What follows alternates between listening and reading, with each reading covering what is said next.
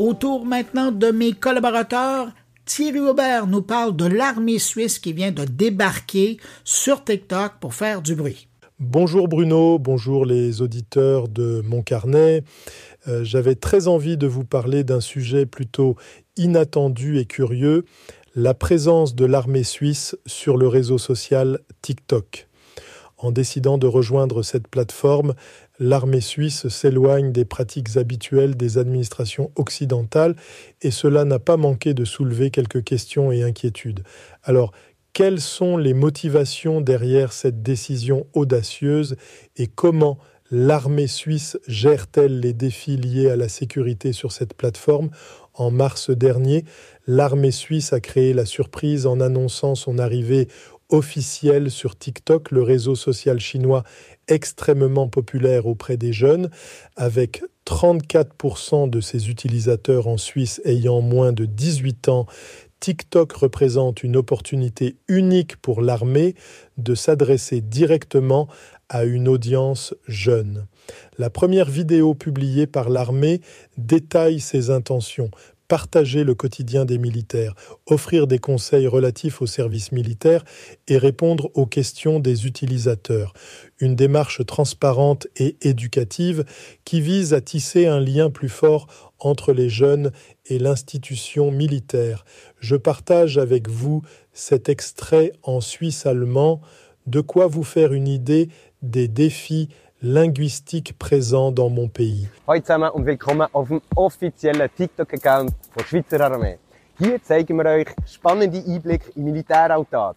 Cependant, cette initiative ne va pas sans susciter des controverses, notamment en raison des inquiétudes liées à la protection des données sur TikTok.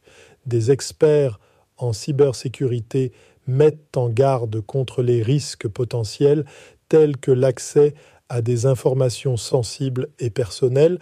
Plusieurs pays occidentaux ont déjà réagi en interdisant l'utilisation de TikTok sur les téléphones professionnels de leurs fonctionnaires. En Suisse même, des voix se sont élevées au Parlement pour réclamer une interdiction similaire au sein de l'administration fédérale. Consciente de ces défis, l'armée suisse a pris des mesures pour évaluer et atténuer les risques. Une analyse de la sécurité a été réalisée et les données sensibles sont stockées séparément sur les appareils de service, assurant ainsi une protection accrue. De plus, il est explicitement demandé aux militaires et au personnel de ne pas installer TikTok sur leurs appareils privés.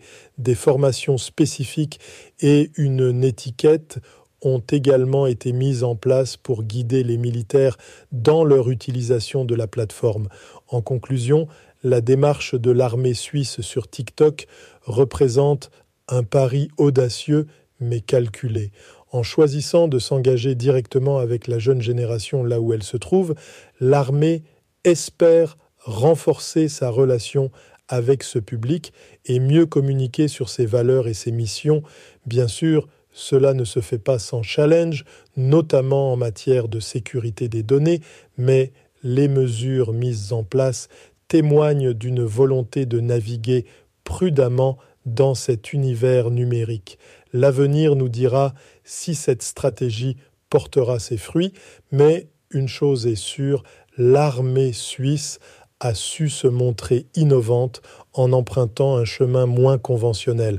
Alors n'installez pas forcément n'importe quelle application sur votre téléphone intelligent, portez-vous bien et à très bientôt si c'est pas avant. Ah oui, je n'ai pas voulu vous dire avant que vous l'entendiez, mais pour ce billet cette semaine, Thierry Aubert a utilisé sa voix clonée par l'intelligence artificielle pour livrer son billet.